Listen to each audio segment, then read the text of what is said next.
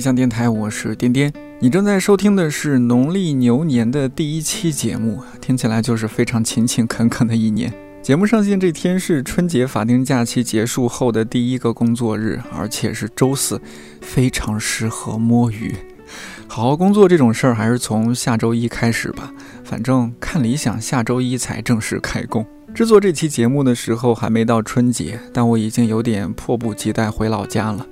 以防万一，还特意去做了核酸检测。每天看新闻和各种推送，我本来以为会有很多人就地过年，结果测核酸的人还是多到超乎想象，愣是排了四个小时队。那天是周末，我就想，那可能工作日人少一些。结果工作人员说，那几天不分周末和工作日，一天比一天人多。大家回家过年的原因或许各有不同，但我想很重要的一点是。回去吃一顿家里做的饭，感受一下家里的味道。比如前阵子我就和我妈打电话说，吃了一年速冻饺子，特别想尝尝家里刚包好煮熟的饺子的味道。我们家常吃的是白菜猪肉和韭菜鸡蛋馅儿的，因为要做出一家人的量，所以会拿筷子在一个很大的盆里和馅儿，一边和一边加入各种调料，时不时还会用筷子头尝尝咸薄。而且等饺子快煮熟的时候，一定会先捞一个上来，让家里的小孩子尝尝熟了没。我不知道是不是全中国的小孩都有这样的体验，很烫的饺子，小时候要一边吹一边吃，一边还要尽快给反馈，延误几秒钟，家长就会担心饺子会煮破皮。当时只道是寻常，没想到多年之后却成为我对一家人一起过年很重要的回忆场景之一。也刚好是春节前，我拿到了日籍华语作家吉井仁老师的新书《四季便当二》。虽然很早前就看过他的第一本书《四季便当》，但很快被新书《四季便当二》的尖峰文案（平时我们都叫腰封，但这本书的腰封是竖着的）让我想起小黄人的肩带，所以临时瞎改一下称呼。我被他的尖峰文案所打动，上面写着：“可能你的胃根本不饿。”饿的是心。第一次看到四季便当的时候，以为只是一本教做日本料理的食谱书，但看完就被吉井老师细腻温暖的文字打动。便当其实只是一条线，串起来的是便当背后重复琐碎的日常和平凡真挚的人生故事。我和吉井老师在二零一八年看理想首届室内生活节上认识，之后保持着不算频繁的联系。二零一九年，他来过一次看理想，我们匆匆打了个招呼，便去忙各自的事情了。二零二零年，因为疫情，他一直在日本，直到现在，我们也没有再见到过。之前一直想策划点什么选题，邀请他来看理想电台聊聊，但坐下来面对面录节目，对于现阶段的我们来说，成为一种奢侈。前几天我们打了一通视频电话拜早年，我干脆把它录下来做成一期节目。说实话，没有什么干货，而且因为很久没见，看到镜头里边的吉井老师，我也多少有点紧张。不过你要是不忙，就当无意中闯入一个 clubhouse 的房间，一边忙手头的事儿，一边就当 BGM 听听这两个人聊了些什么。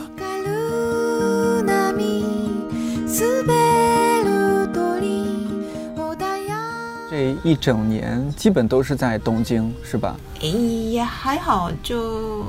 就疫情稍微没那么严重的时候，去了北海道，也去了，有一点不好意思啊。其实我去的地方还蛮多的，在日本国内，太让我羡慕了。没有，因为之前经常去中国啊，还有其他地方嘛，所以嗯，今年突然不能去的话，我就有一点受不了了，就。嗯，就心里还痒痒的，就嗯，对我还是想出去看看别的地方，否则的话，在东京一直在东京，我这样子的人就嗯受不了。就是期望疫情什么时候好啊？嗯，但是这种也不是我们所能控制的。嗯，您二零二零年本来有一些什么计划吗？我这个人呢，不是很有计划性的人，所以去什么地方都是提前一两个月才一两，就是一个月吧。才决定，所以呢，一整年的计划就没没想好。嗯，不过 还是打算去中国啊，还是其他地方的想法还是有的。但您对于您来说，会不会二零二零年最重要的事情就是把《四季便当二》出版出来了？嗯，从结果来看的话是这样子。不过这也可以说是因为疫情，我才有就力气就做完吧。否则的话，我可能到处跑来跑去，就没没时间或者没精力做好这件事情吧。所以，嗯，也可以说是好事儿。对，因为不能到处跑，所以只能是好好整理这些书稿，然后好好写作，是吗？嗯，是的，就是这样子的。这本书里边的，就是大部分文字是都是在今年写的吗？还是也有一些以往的文字？嗯，就是今年主要呃，不是今年，就二零二零年主要做的是拍照。嗯，拍照方面还有一部分的稿子也是去年二零二零年写好的。那还有另外一部分的稿子，就差不多一半吧，提前已经写写好的。那疫情没有对您的这个出版就是好，仿佛主要是好的影响，就是让您这本书，呃，强迫性的提前出来了。对，做让我做好。对，嗯。但我觉得做这样一个记录特别有必要，因为二零二零年对全人类来说真的是一个特别不一样的一年。好像您您在这本书里也多次有讲到一些疫情相关、疫情期间的事情吧？我觉得这也是一种很好的记录。其实《四季便当》这本书里面直接写到疫情是很少的，几乎没有。我觉得只只有一个自序吧，自序开头就提到我的朋友。嗯，主要是这便当书里面写到的都是我过去的回忆。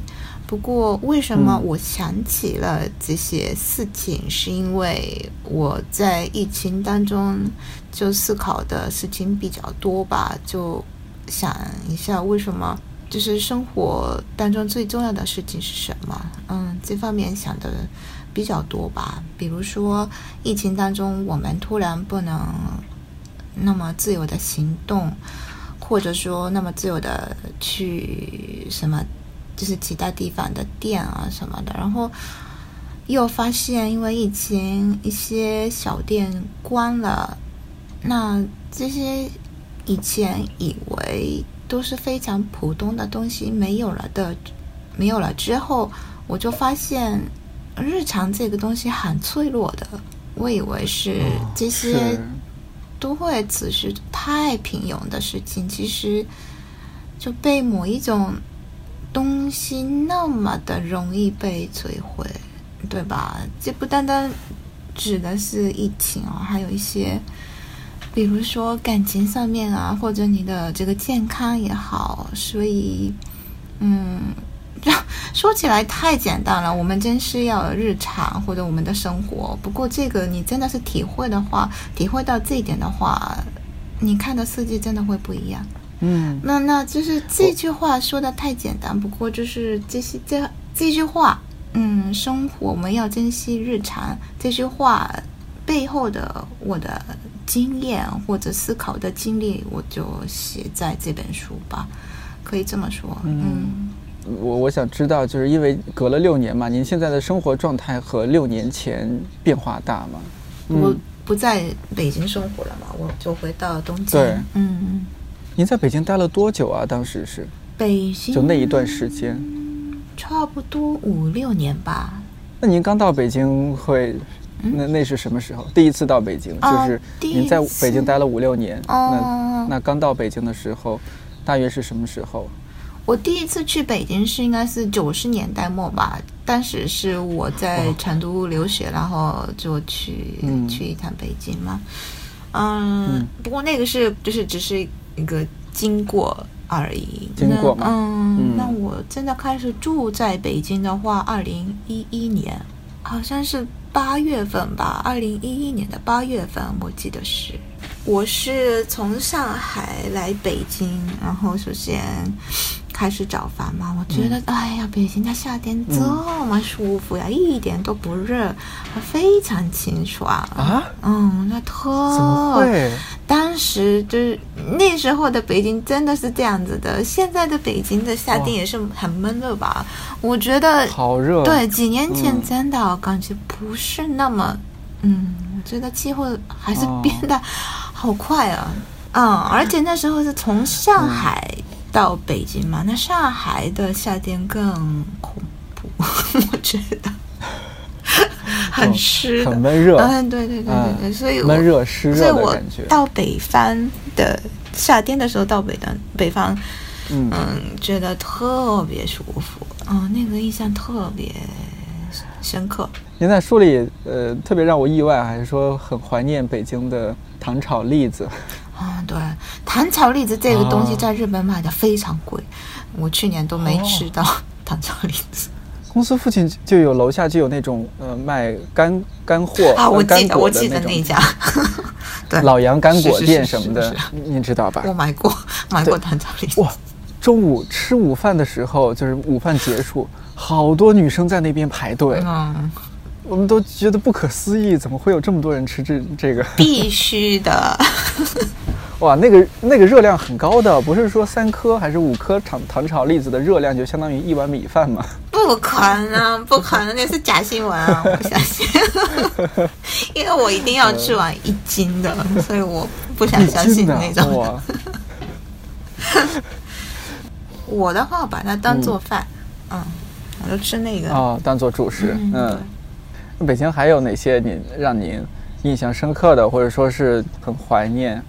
除了糖炒栗子，嗯，那还是人吧，就哦，嗯，我觉得还是中国人蛮会交流、社交的，所以就聊天起来都非常开心，然后一起吃饭啊什么热闹的，嗯，对吧？而且我就觉得在中国的话很容易交，就是交朋友。嗯，那在日本的话，感觉人和人之间的距离还是有，就是有有一点有距离的，所以呢，都各有利弊吧。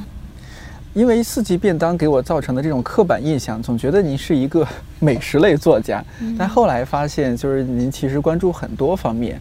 嗯，呃，或许您可以大致说一下，就是您平时的一些呃工作会做什么呢？我也想正好了解一下。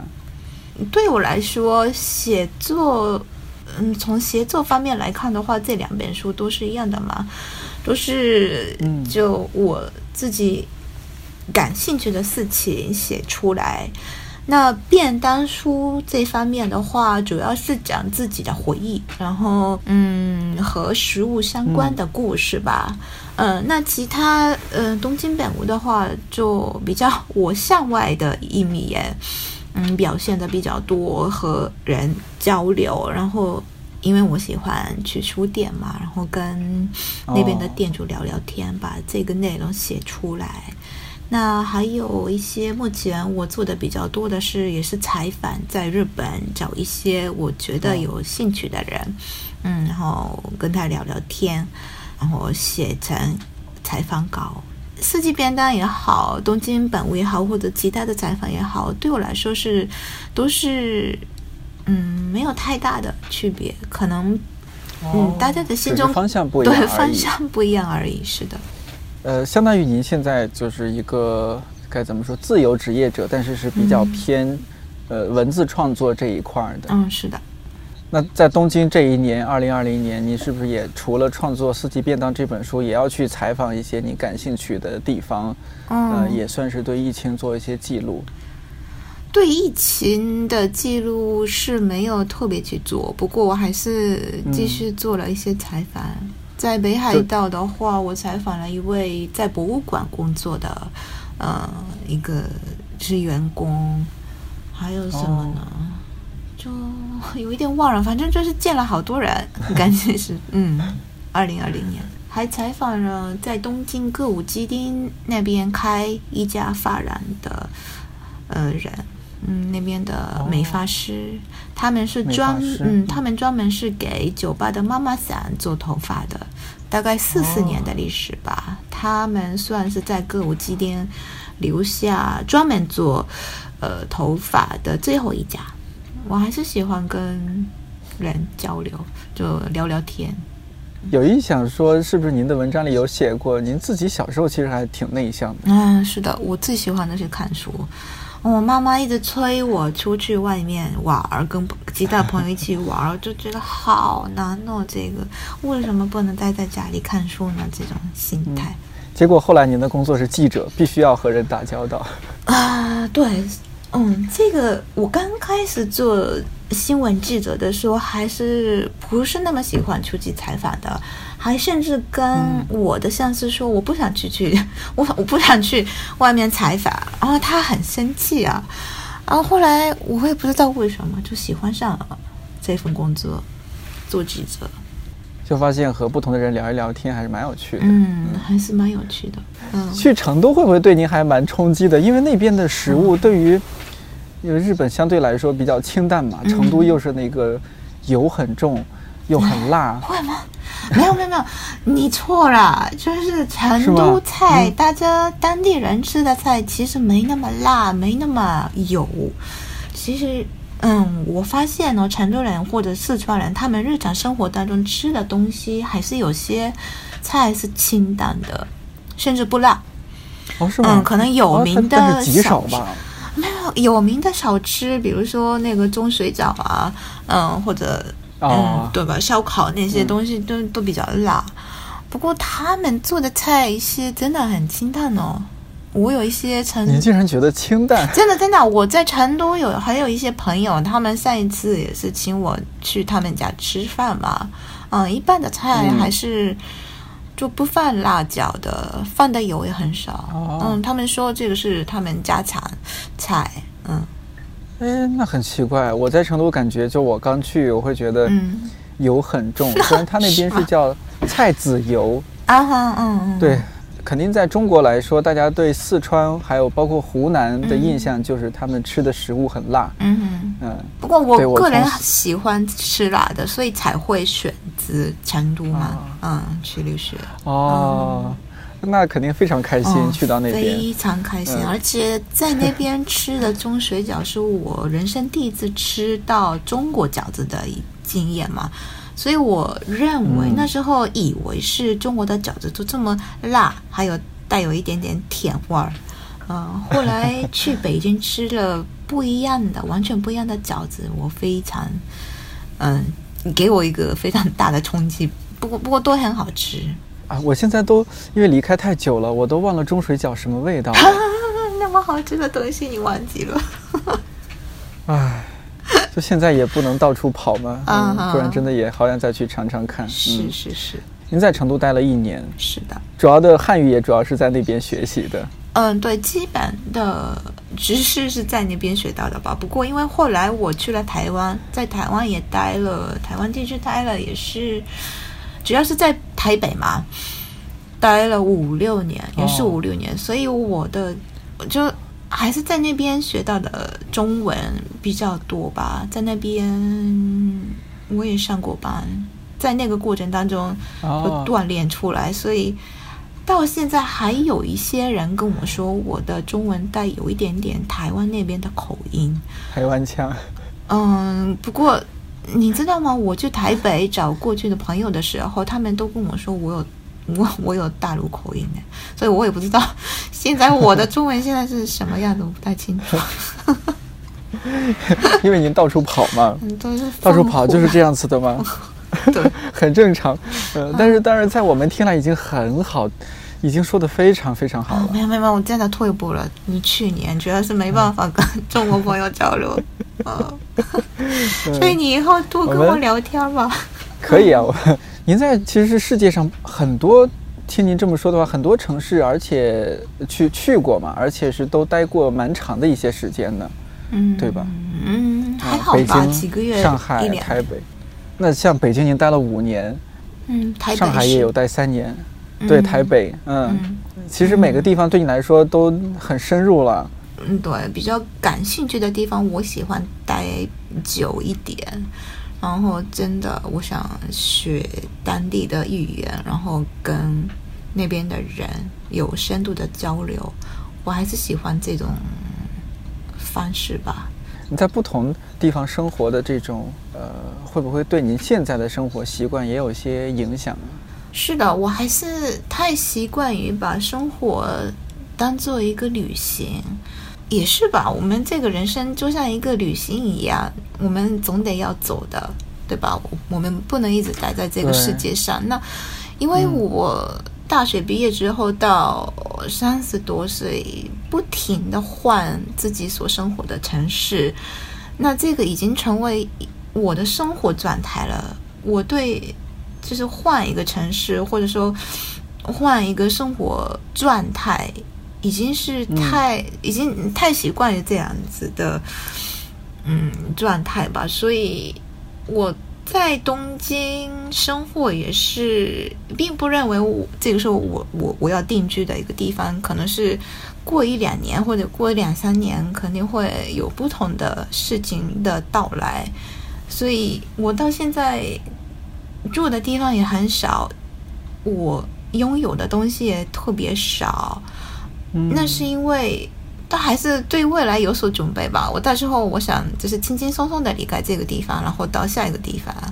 所以这次也是，你觉得就是为了录制这个节目，我我住了一间星级酒店，有一点就是。奇怪吧？不过对我来说是非常自然的一件事情。那现在疫情当中的东京，这些经济酒店特别便宜，那就住一这个晚上吧，换一个环境，然后看看就是东京不同的地区也挺好的呀。嗯，就是可能是我的，我从过去的像旅行一样的生活状态学到的一个态度吧。如果同样的事情发生在自己身上，就像您隔几年就会换一个城市，嗯。大家会会比较强调一种安全感，会觉得好像有一种太漂泊了。比如说，包括中国整体来说，大家的观念是你可能到了一定年龄，到了一定阶段，就似乎要在一个城市扎根下来。嗯嗯嗯。对，但好像您晚，您是就是自己很自如的，可以在几个城市来回走，然后你也很享受这种状态。对呀，那比如说你你认为是这个状态是很安全，不过呢，呃，比如说。因为这个疫情啊，或者说，嗯，一次灾灾难啊，有大地震啊什么的，你这所认为安全的东西很容易被破坏掉吧？那我觉得，所以我现在也是不想买房，是完全没有这个想法。嗯，对你来说是一种束缚，束缚也好，而且我我相信自己未来会有变化的。嗯。我说不好，可能因为在日本 地震比较多吧，我都觉得 对，随时都会这个日常都会没有了的吧，被破坏掉。对，所以还是尽量享受现在我的当下。你觉得这是您个人的吗？还是说，其实您周围很多日本朋友也会是这样的心态呢？啊。当然了，在日本也是有买房的人嘛，所以这个是还是蛮 蛮蛮个人的一个，就是面对人人生的态度。不过我觉得之前冲上冲市也说了吧，嗯，二零一一年的三幺幺地震发生之后，我记得是他也说了，他在什么国际，他像他在国外的媒体上也说了这么一个一句话，嗯，他说你看。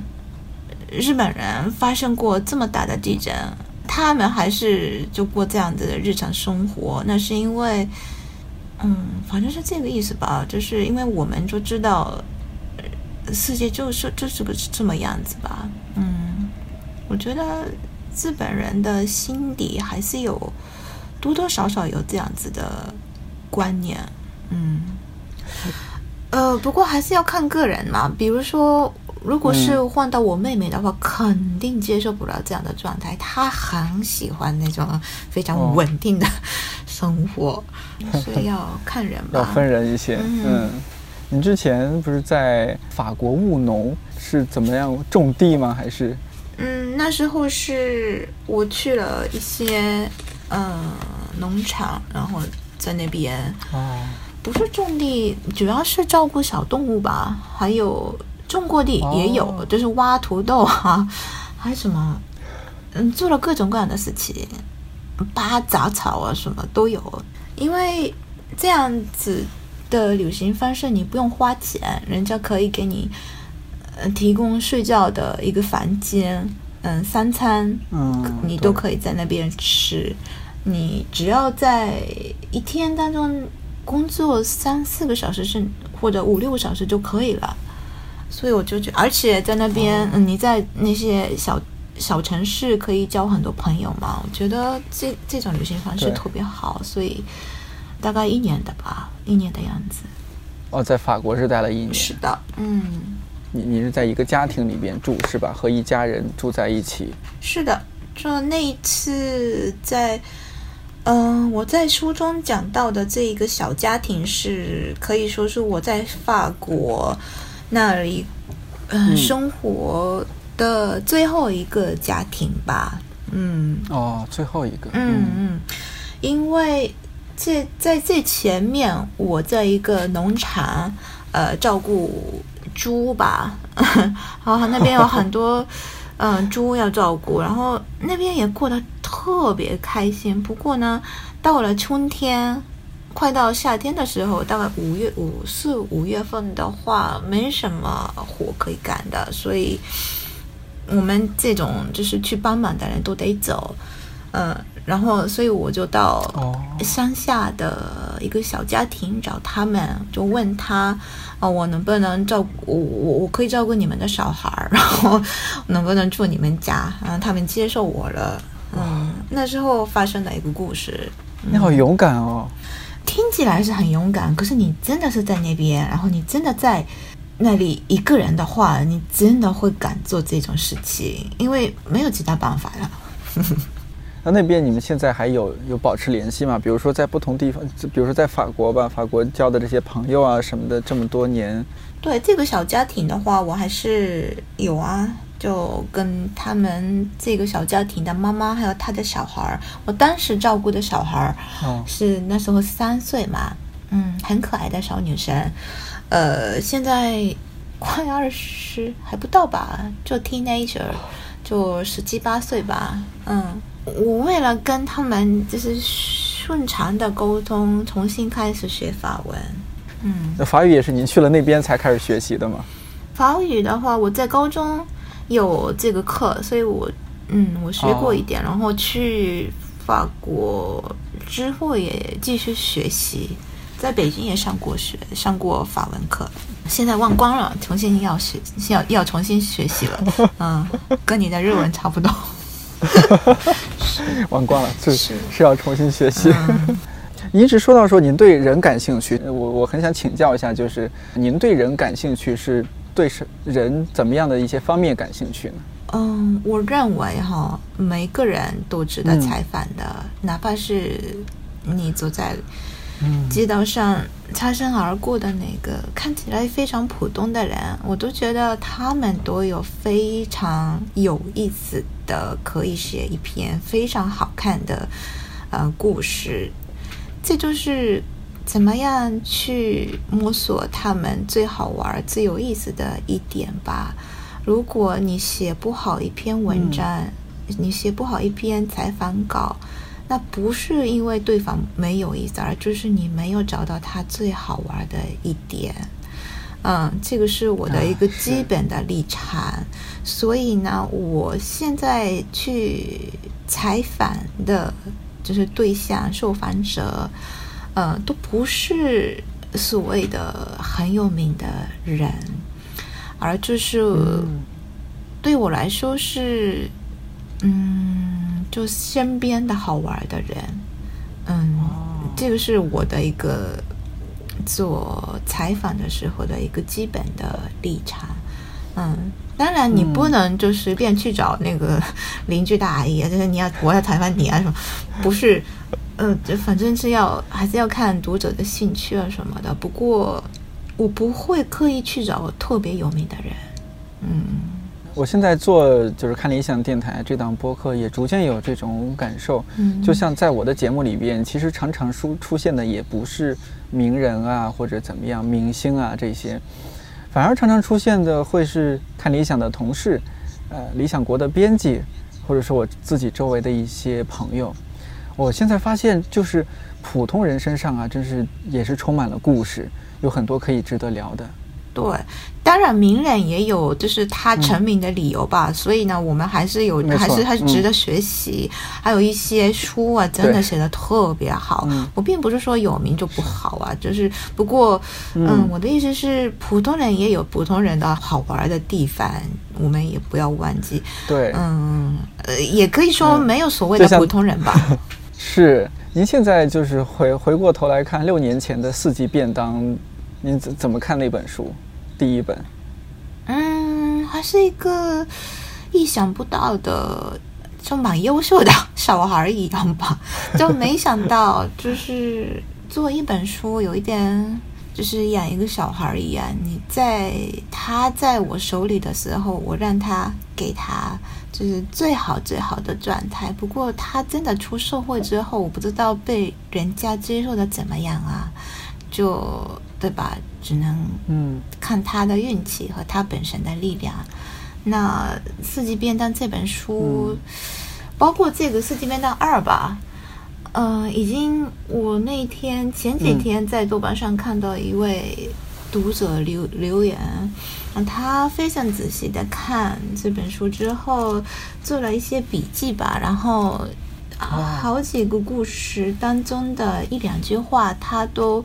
就写在他的这个笔记当中，然后这些他抽出来的这些一两句话，都是我对我来说是非常重要的几句话。那我就感觉到啊，还是我最想表达的东西，还是有的读者是接受到的，他也感受到的这一点。让我特别开心的一件事情，就觉得，嗯，书就是四季便当，就是这么一个东西，就跟中国读者交流的一个一个桥梁吧。嗯，这六年过来，就是有没有您觉得变化？除了疫情啊，这个是没有办法，呵 呵其他的一些给您带来的很大的一些呃变化有哪些吗？嗯就是出了四季便当第一本之后，就觉得更专注写作这方面吧。之前出四季便当之前的话，没想那么清楚以后自己要干嘛的，嗯嗯，所以还是蛮感谢这本书的，给我人生一个比较明确的方向吧。我目前的话，除了写作之外，没有太大的，就是没有想其他的事情，就更能专注这件事情。嗯，所以还是蛮感谢这本书的。那现在觉得自己和自己相处的呃怎么样？和自己相处啊，我觉得比以前好很多。嗯，比如说你年轻的时候，可能有太多的可能性吧。你在自己里面就觉得，哎，这个也可以做，哎，那个也可以做。别人那样子呢，其实我也可以做啊。就想到这些很多。不过你就年纪大了一点，就觉得。就你可以看清楚自己的能力，可能我再努力一点可以做到这边这一点，可是呢，以我的能力来看的话，再努力是不能达到那样子。你大概能看到自己的界界限吧？就极限是自己的极限是在哪里？这样的反而让你就心里没那么焦急，你知道吗？你大概对你，你大概能知道自己的。所谓的水平，或者说怎么说，自己的能力的一个界限吧。当然，我自己也有目标所以说，嗯，不过就是我不知足，对这个很重要啊。我知足就就不要想要太多，然后不过就是稍微努力一点就可以了。像我过去几个月特别期待二零二零年赶紧结束，总觉得二零二一年似乎是一个新的开始。嗯啊，比如说，哎，疫情也会结束，然后世界又恢复运转。但是从现在来看，就是我们录音的这个时候来看，好像世界的形势不太好。对二零二一有有一些，您您会充满很大的期待吗？还是会您觉得那世界怎样那就怎样？因为这个也不是自己能 决定的。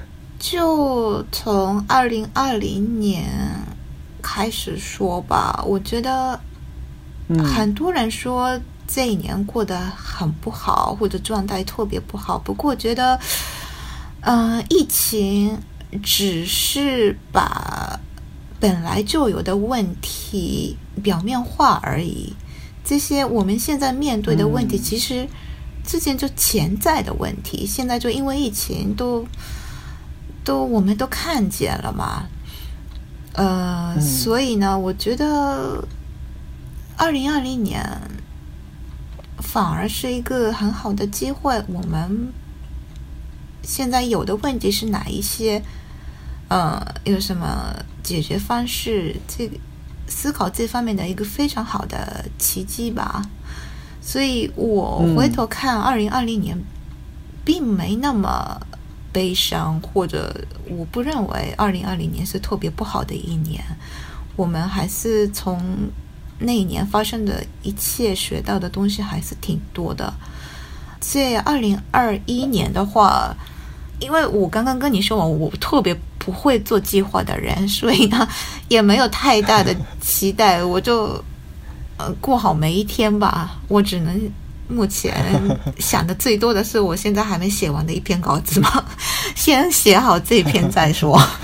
对我每每每每次就是这样子啊。您最近的日常是怎么样的呀？嗯，我三顿饭的话，基本我都自己做，而且现在疫情嘛，嗯，到晚上八点很多餐厅都关了嘛。那早餐的话，嗯，有时候早餐和午餐都都一起吃的。嗯，然后自己做，然后对你刚刚也说了，我在 B 站开了一个自己的那个账号嘛，然后偶尔上传，对啊，特别难看的那个视频，不过我自己特别享受，好好玩哦，做视频，所以呢，就哎，真的吗？嗯，现在看的人特别少，就几十个人嘛，我不管这个，我就继续上传，给您宣传宣传，那天。那天您的营销编辑小飞，我们聊天嘛，他说：“哎，你知不知道吉庆老师入驻 B 站了？现在是百大阿婆主。”我说：“啊，真的吗？”那个这是我在玩，我都没有看到。我我那我，赶紧去关注一下。嗯，然后就发现您是您自己拍的吗？自己拍自己剪啊，好好玩哇！对。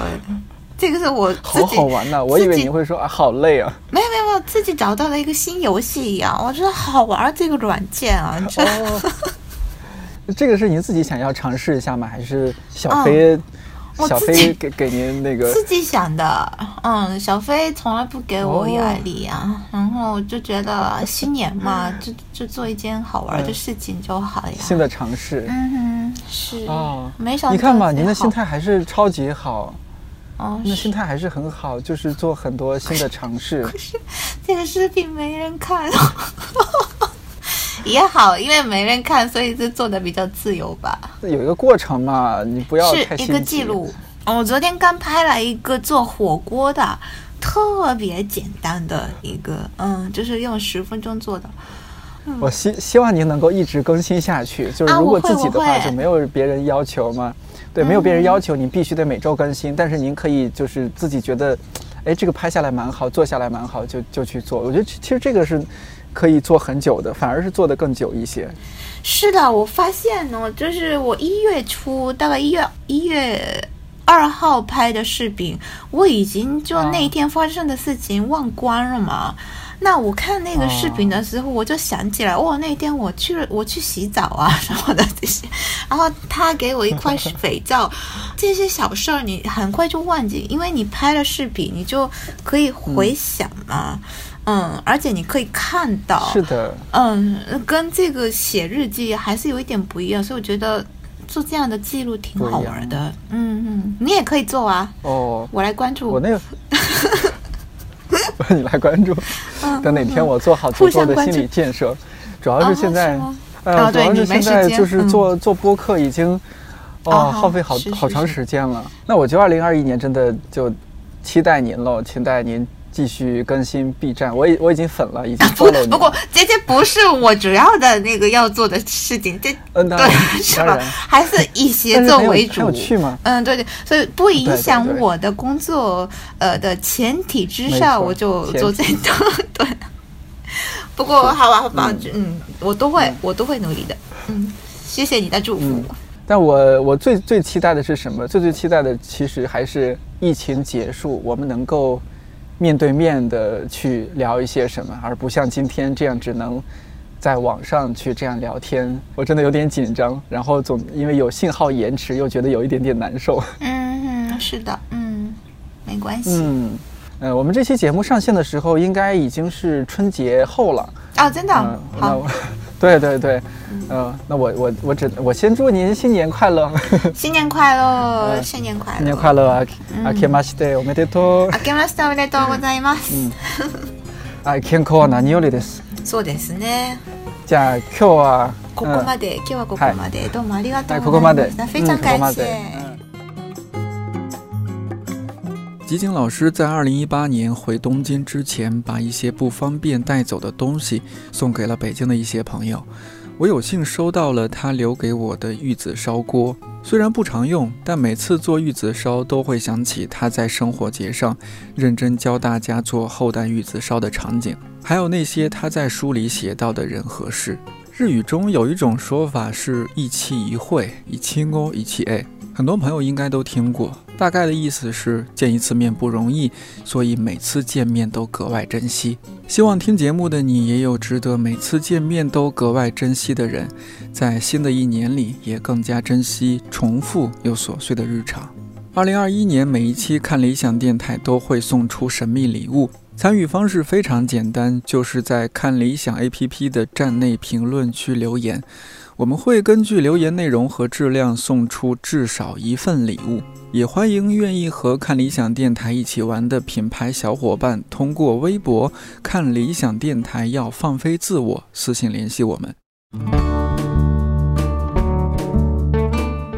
上期一共送出六份礼物，有五份是永璞咖啡和小宇宙联名限量款波克星球冻干即溶咖啡。我办公室桌上就有一盒，它的单个包装就像一个飞碟，然后真的像是它在引用说明里边讲到的，热的、冰的，什么温度都能泡，加奶加水，什么搭配都很好，是一款轻轻松松的咖啡。我记得很久很久之前，天真桌子上还有一大袋永璞挂耳咖啡威武包，视觉效果真的很威武、很震撼，里边有三十六包，味道也很棒。我最想安利的是它的那个原创五点零冷萃咖啡液，拯救了某一天差点因为觉得要迟到了来不及吃早餐的我。不能再说下去了，再说下去永璞得打钱了。还有一份礼物也厉害了，是道长与猫限量款帆布袋。我记得帆布袋上的图案还是看理想的用户在看了道长的深夜街头读书节目《一千零一夜》之后设计的。我们后来用它做了一些帆布袋。总之，恭喜获得以上礼物的朋友。这期送出的神秘礼物也很重磅，关键词是电影，具体是什么，下期揭晓。新的一年真的开始了，在保重身体的前提下，大家都加油。希望今年也是收获满满的一年。看理想电台，我是颠颠，祝你早安、午安、晚安。我们下周四再见。